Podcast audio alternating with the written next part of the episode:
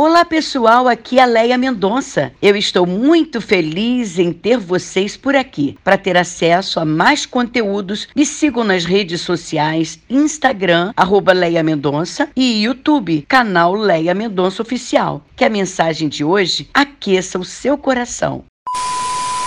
Eu estava lendo o livro do pastor David Jeremiah. Eu li uma frase ali que me deixou quebrantada bem quebrantada, com vontade de orar. Uma das razões por que nossa vida está gasta, sem graça, esburacada, rasgada, é porque nossos joelhos não estão. Ele disse essa frase baseada numa ilustração, aliás, uma ilustração baseada em fatos reais.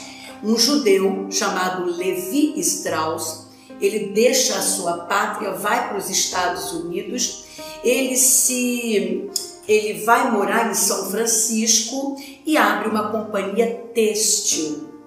E um mineiro, mineiro de Minas de Ouro, ele vem à sua loja reclamar das calças que comprou, não tem nem seis meses, porque elas já estão rotas nos joelhos, estão gastas, estão rasgadas. E aí Levi pergunta para ele, mas por que logo no joelho? E aí ele responde, ele diz assim: Nós das minas de ouro trabalhamos a maior parte do tempo de joelhos. Aí Levi, ele começa a fazer calças com tecidos mais resistentes e não demora muito tempo, todo o oeste começa a usar os jeans de Levi e Strauss. E aí eu estava comparando essa frase desse mineiro à nossa vida. Nós cristãos deveríamos ter esse mesmo problema. Vivemos com os joelhos gastos por fazer a maior parte do nosso trabalho para o reino de joelhos. A verdade é que nem todo mundo quer. Estar de joelhos requer quebrantamento, requer dependência, requer paciência. E às vezes a gente tem uma vida tão corrida, a gente quer resolver os problemas por conta própria. Tem até um ditado aí que diz que mães de joelhos, filhos de pé famílias restauradas. É claro que Jesus não está dizendo que a gente só tem que orar de joelhos, não. O próprio Jesus também orou sentado. Eu acredito que Jesus já orou deitado.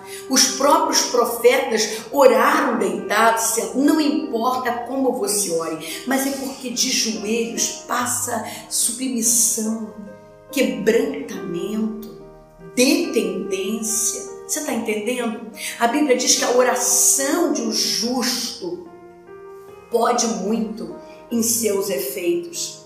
Davi, eu acredito que ele esqueceu de orar quando ele colocou a arca do Senhor em carros de boi, quando na verdade deveria ter colocado sobre os ombros dos levitas. Sabe por quê? que quando a gente ora, a gente não esquece de fazer a vontade de Deus, que o Espírito Santo nos lembra.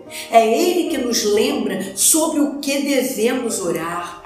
A gente não pode orar por conta própria, orar falando o que a gente quer, não. O Espírito Santo nos revela sobre o que devemos orar. Queria te convidar a analisar cada área da sua vida e depois analisar sua vida de oração. Se você não tiver uma vida de oração de qualidade, dificilmente você vai ter uma família abençoada.